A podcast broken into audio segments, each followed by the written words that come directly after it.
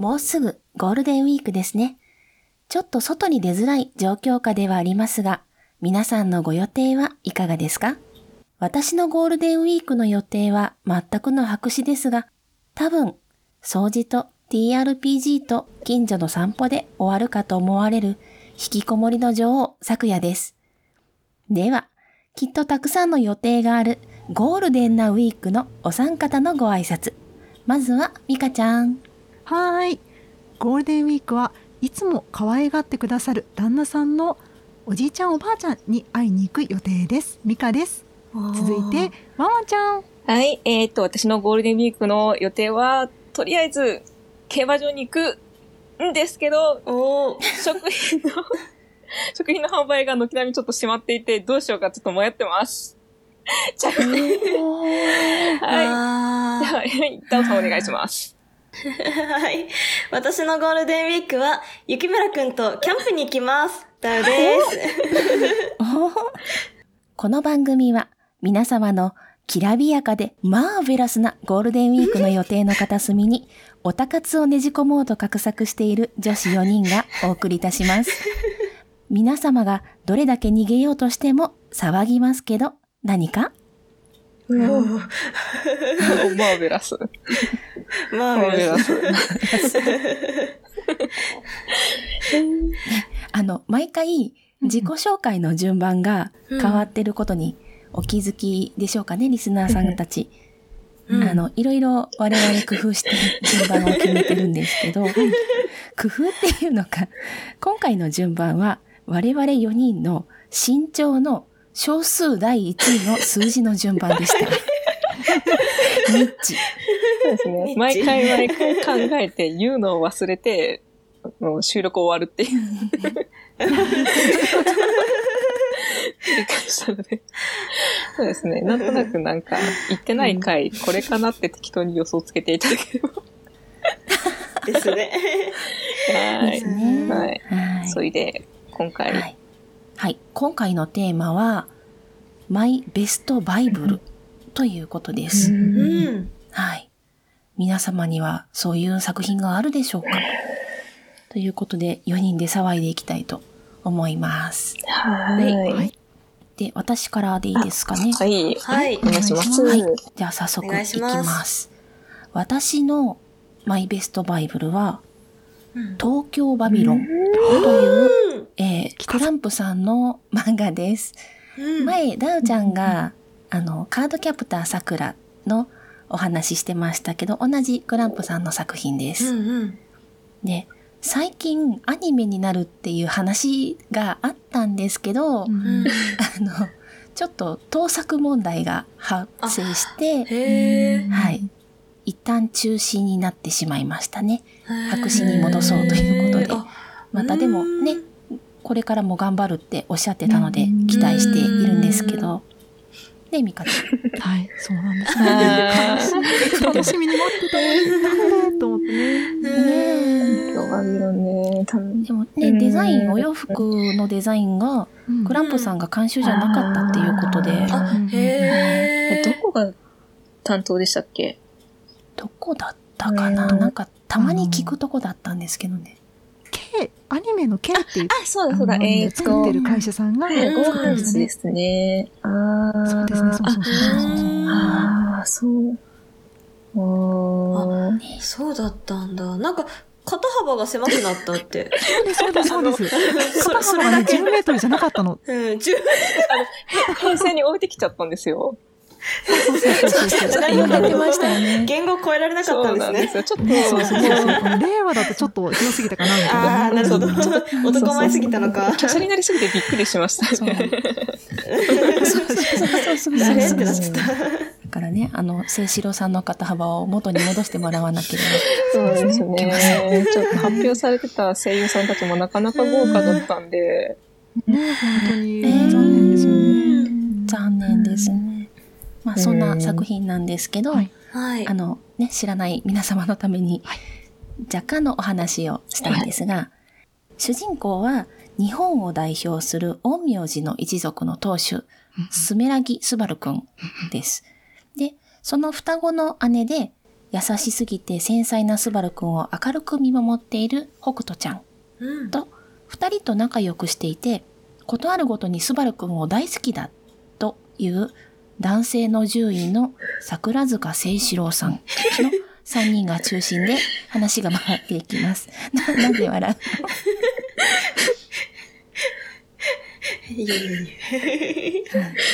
で、私、池尾寺の話をした時にも清志郎さん出したんですけど、うん。その清志郎さんは、あの、実は暗殺集団桜塚森の跡取りという噂があります。で東京で起きる怪奇現象とか、霊的事件を解決するストーリーなんですけど、うんうん私がこれをバイブルだと思っているのは、うん。それに絡めて重たいテーマをすっごくたくさん扱っていたんですね。そうですね。はいあの、自殺問題だったり、いじめとか、新興宗教とか、うんあと、老人介護とか、盲盲導犬、それから、外国人労働問題。はい。あ、そこまで。そうなんです。で、精神疾患で罪に問われなかった殺人事件の話とか、へ本当にテーマが重たかったんですね。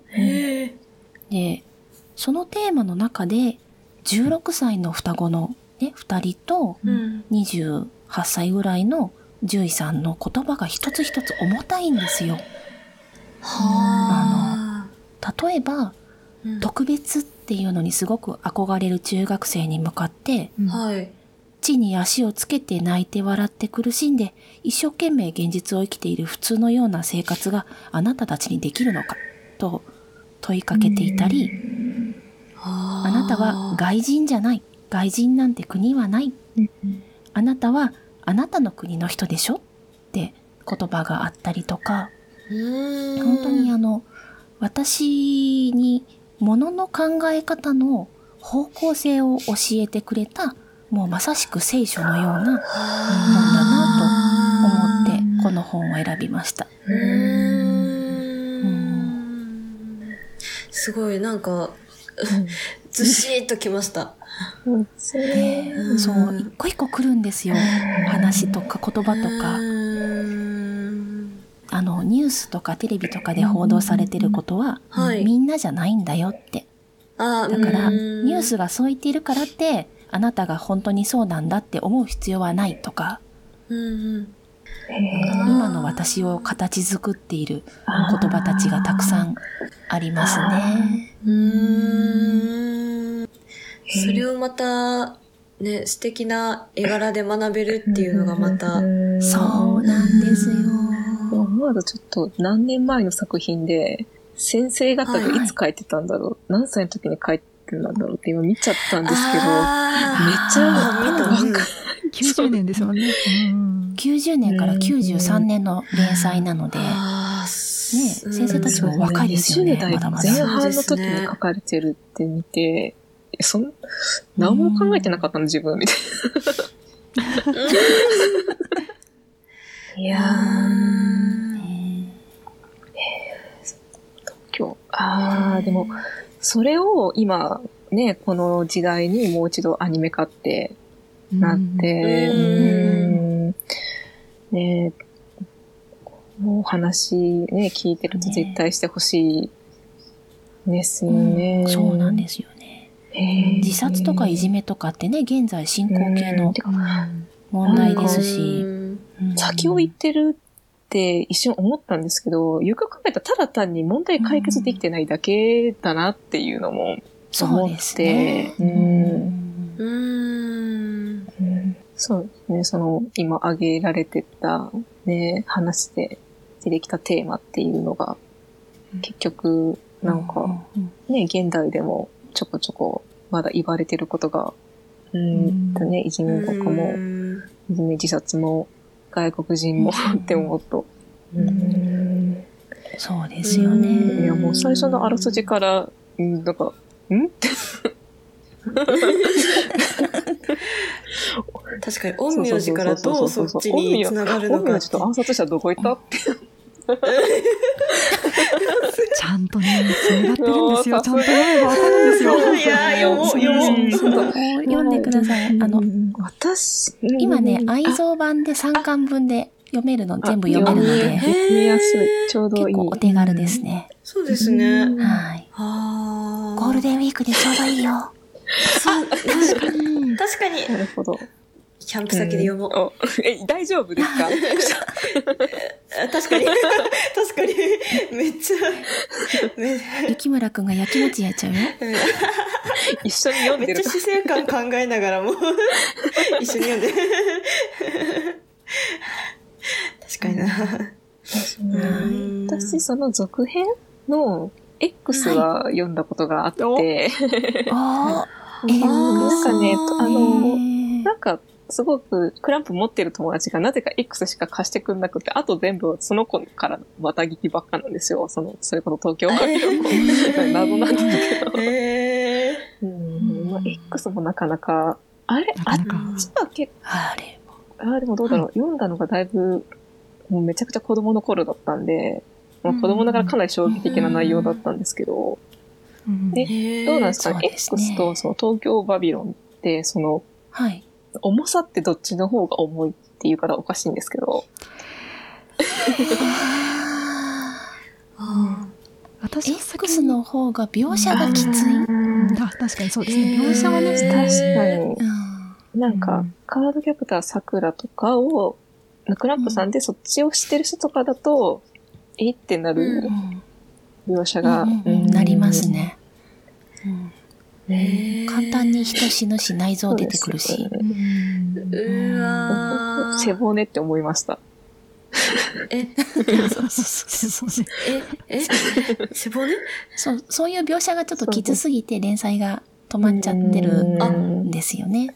途中であそうなんですね。うんあれ、危うくネタバレを言うところだった。一番すごいところにいたところ危ない危ない危ない。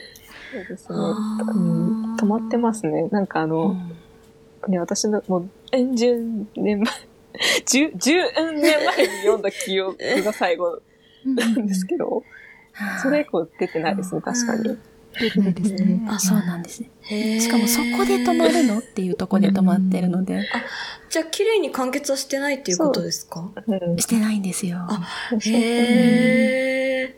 やっぱ内容が重いだけに、うん描写もきつくならざるを得ないというか。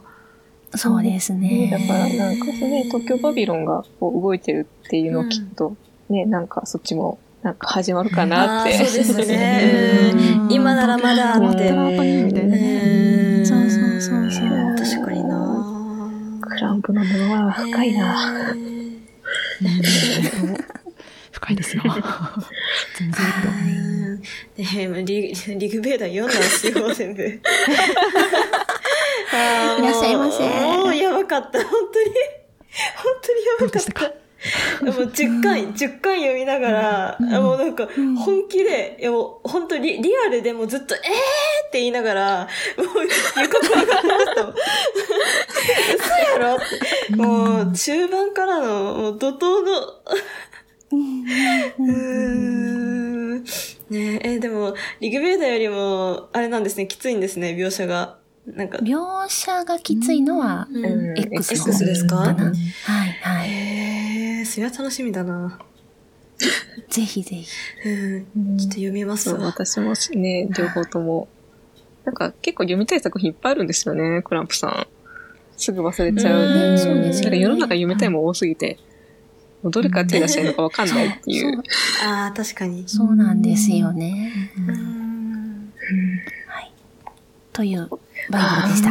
はい。なるほど。いい作品いっぱいありましたね。もうなんかえ今、桜井さんのご紹介でもう思い出しましたもん。なんか透析の話で、プリンの話が出てくるんですけど、ちょっとね、読んでほしいんですよ。これね、もう透析が何なのか私も当時読んだ時よくわからなくて、それで知ったなりもするるほど。ぜひ。まあ、確か透析。うん。うんそうですね。え？あ、はいはいはいはいはいはい。え、と透析ってあの、透明な。人工透析あ、そうですねあーあすべてを指しました。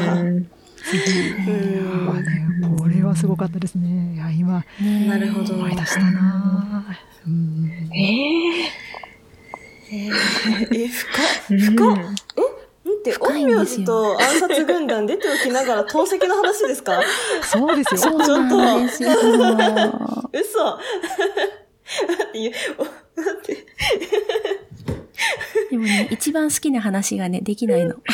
あ、そうなんですか。あーネタバレが完すごい。絡むのでネタバレが、あ、なるほど。はああ、そうなんい。だ。あ、じゃあ、ミカちゃん、えっと、はい。えっとね、犬神の話。ちょっと待ってね、今、私も十何年ぶりの今思い出してるので、ちょっといいか、そっか。数年ぶりにちょっと貸しちゃっててね、ちょっと今手元にないんですけど。ああ、そうなんですね。ああの、あのね、精神疾患の人に娘を殺された奥さんのお話があって、うん。それがね、ちょっと、本当にぐさってくるので、読み直しますぜひ。わ。読んでください。直してますよ。私、あの、カラオケの幽霊の話が結構好きで、あ難波線を歌ってる幽霊が出てくる話があるんですけど、中森明菜さん、ね。中村明菜さんと歌ってる幽霊が出てくるんです。ちょっとね、切ない話だったりと切か。ないですね、あれね。うん。あと先ほどねちょっと咲夜さんがおっしゃっていたセリフを引用されてたあのえ特別にねあのまつわる女子高生ってあれ女子中学生だったかちょっとあの年代忘れちゃ中ったんですけど学生です、ね。中学生かうんうんのね子たちの話がね結構いいのでぜひ。あとなんか職業差別みたいな話もちらっとだけ出てきたような気がしてありましたね。ありましたねうんそうあれも飲んでセリフもね北斗ちゃんと思いながらね読んだ記憶を今思い出してきましたね。へーえ、え、なんか、今のところ、陰陽師関わってきそうなの幽霊くらいしか。あのちゃんとね随所随所に出てくるんで大丈夫ですよ。ああ、本当ですか？よかったよかった。まあなんか犬神とか聞いてたら、あーちゃんとね、陰陽師やってんのかだなって。うーん。おめじやってんのかなと思ったら、ね、もうリアルな殺人事件の話みたいなね。うん まあでも人のね、うんぜひうん。うん。やっぱ、うんうん。怨怨念とかは、やっぱそういう自治ネタとかと絡みやすいですしね。うそうですね。うーん。これ私、うん私の個人的な知識の話なんですけど、その犬神の話って、はい。あの、ガチであの、私、はい。あの、有名な犬神の作り方のあれとかって出てくるようなやつですか？あの、犬神の作り方、あの、多分。く首、犬の首をああ、ね落として。してうんそれをえ、え、こうん怖い話じゃないですか。うん、7日くらいずっと踏み続ける？ふみんなに踏んでもらう？えー、大丈夫？大丈夫だよ。ああ、確かにそれは陰陽師関係ありそうな。そうなんですよ。へえ。なんか、最初の陰陽師と暗殺者と、あの、そのね、二、人の関係で、んってなった瞬間からのちょっと、うん。そうね、うん重みが。耳にするかと思いましたよね、本当に。温度差で。いやー、ダメだな。あごめん、暗くなっちゃった。あいなんか、はい。ね、スーッとなんかその、うん当時、そういう重い話に心打たれた人たちは、やっぱり、清志郎さんの肩の広さには、ね、あの、肩肩の広さに突っ込み入れられないくらいにはね、打撃を、あの、受けたんだろうなって、想像するとちょっと、うん。いやー。あの肩幅がないとね、式紙が乗っけらんないの。そうなんですか？式紙が抜けられない。あー あれですよね。サトシの上にピカチュウ乗んねえよのあれですよね。あ、そうそう、私の、その、なんかあの、ポテンシャル気痩せしてるんだろうな、あれはきっと。うんが、めちゃくちゃ骨太だったりするか相当鍛えられてますよ、あれは。ああ、なるほど。あーじゃあ、あの方も伊達じゃないですね。あの、クランプの世界のね、頭身と肩幅は、うんねそうですね。ちょうどあの時代のねう、んあの、モビルスーツっていうような、あの、肩パッドのスーツと比例してますよ。はいはい。ああ、そっか、その時代か。そうそうそうそう。ああ、感慨深い。ジュリアナでお立ち台の時代ですよ。あ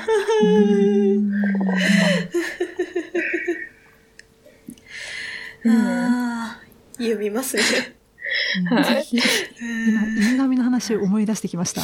だんだんちょっと思い出してきたかも。あのうんおお嬢さんが出てくるような話でしたよね確かね。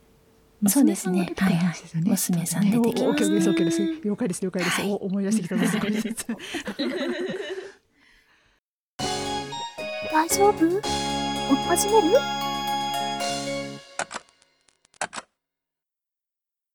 はい。じゃあ次はミカちゃんお願いします。はい、では私の番ですね。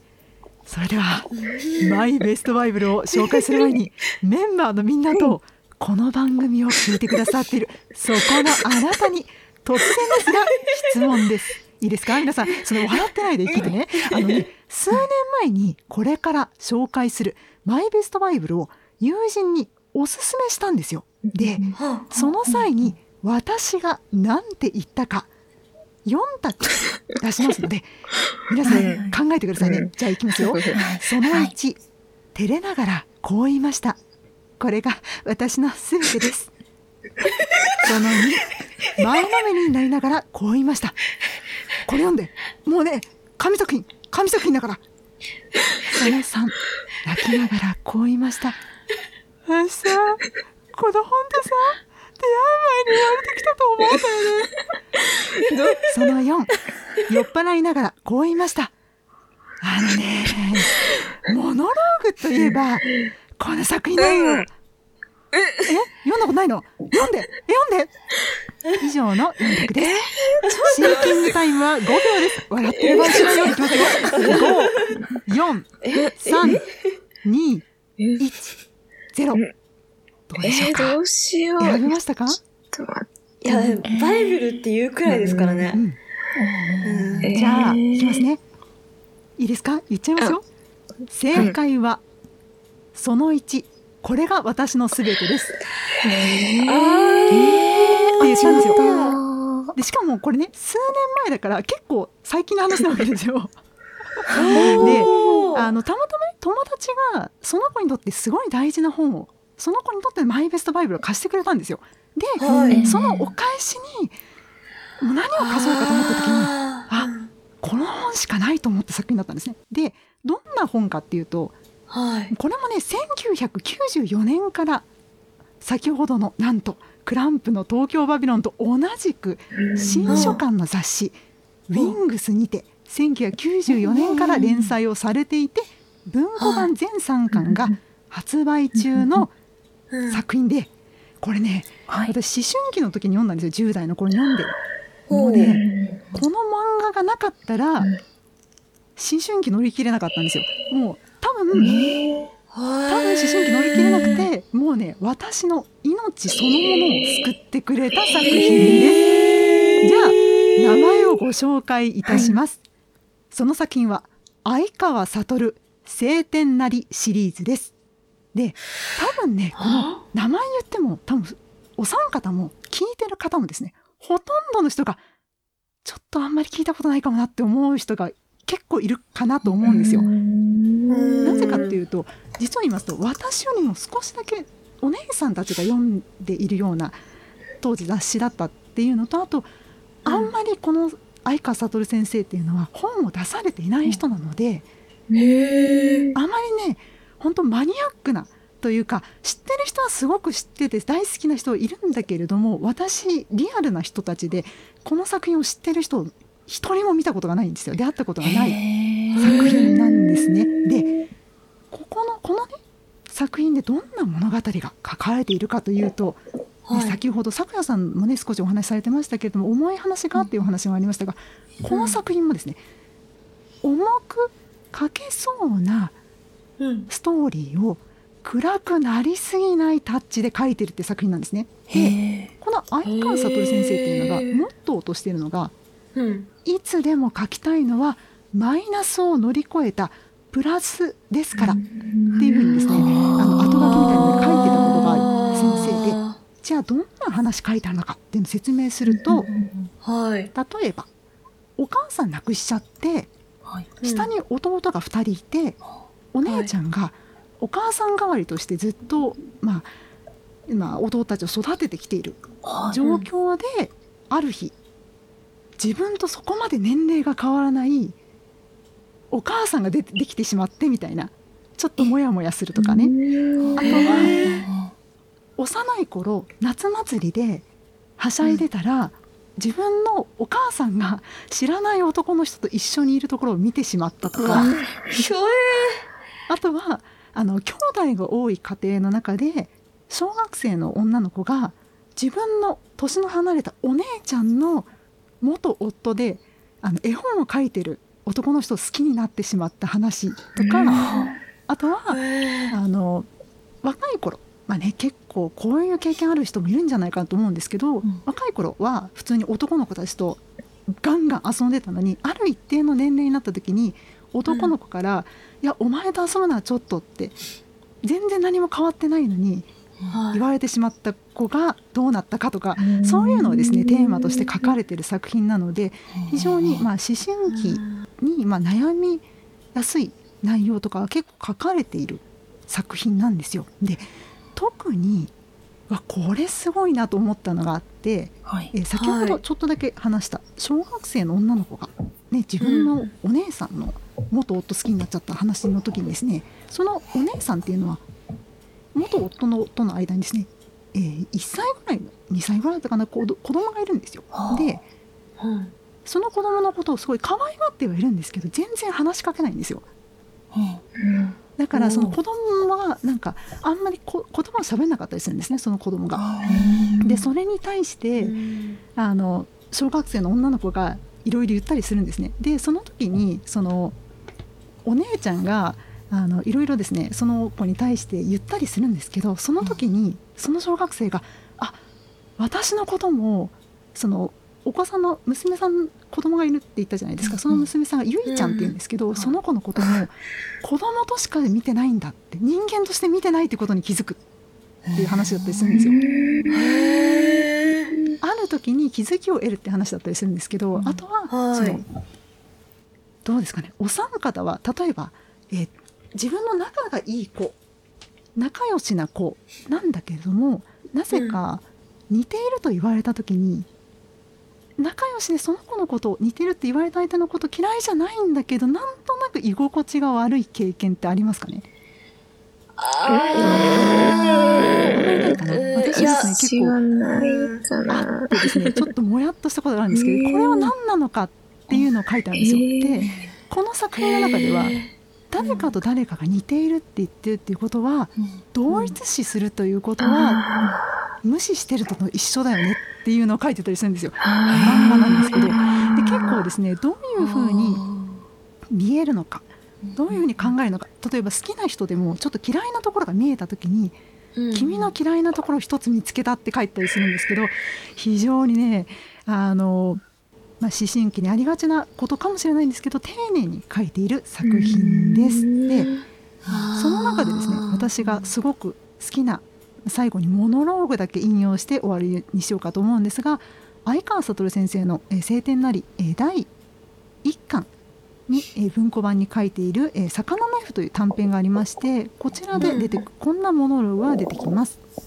綺麗っていうのが心動くことの根源だと思うんだ何よりも綺麗誰よりも綺麗汚れても綺麗悲しくても綺麗っていうモノローグが書いてあってですねとにかくモノローグが多くてかつ主人公がほぼ1話ごとに変わっていくんですけど、えー、かなりですね1話で主人公でも2話ではモブというか脇役になってたりするのでそういった同じ同じ時系列で別のところに登場したりするのでそういった意味でもすごく面白い作品なのでぜひ今日 ぜひ興味がある方は読んでいただけたらなと思います。ちなみにこの作品なんですが、うん、えー、新書館ウィングス35周年記念無料ウェブマガジンウィングスコミックスセレクションのボリューム2にて Amazon Kindle などでこの本日ご紹介した晴天なりの第1話丸ごと読むことができますのでぜひぜひチェックしてみてください。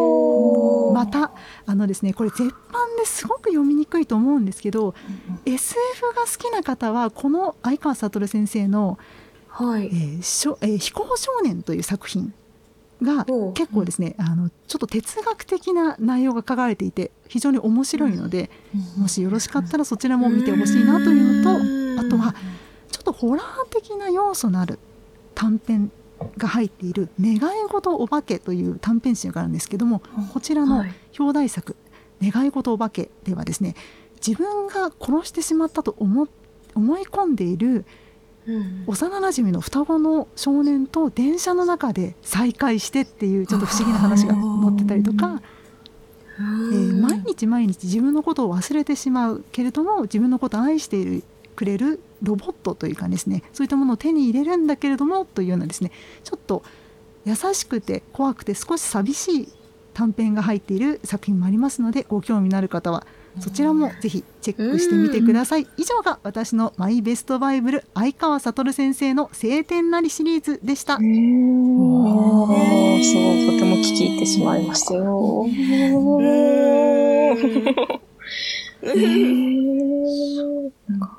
あの、オモニバスみたいな感じですか？その、切り取った感じの。うん。なんか、うん。関数もね、かなり手出しやすそうな。そうですね、3巻なので。すごい短いのでね。へえ。なんか、はあ。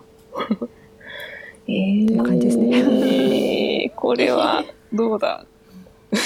なんか、身近になさそうで実はあるみたいな悩み事？ああ、そうそう、救ってくれる漫画ってね、助かりますよね。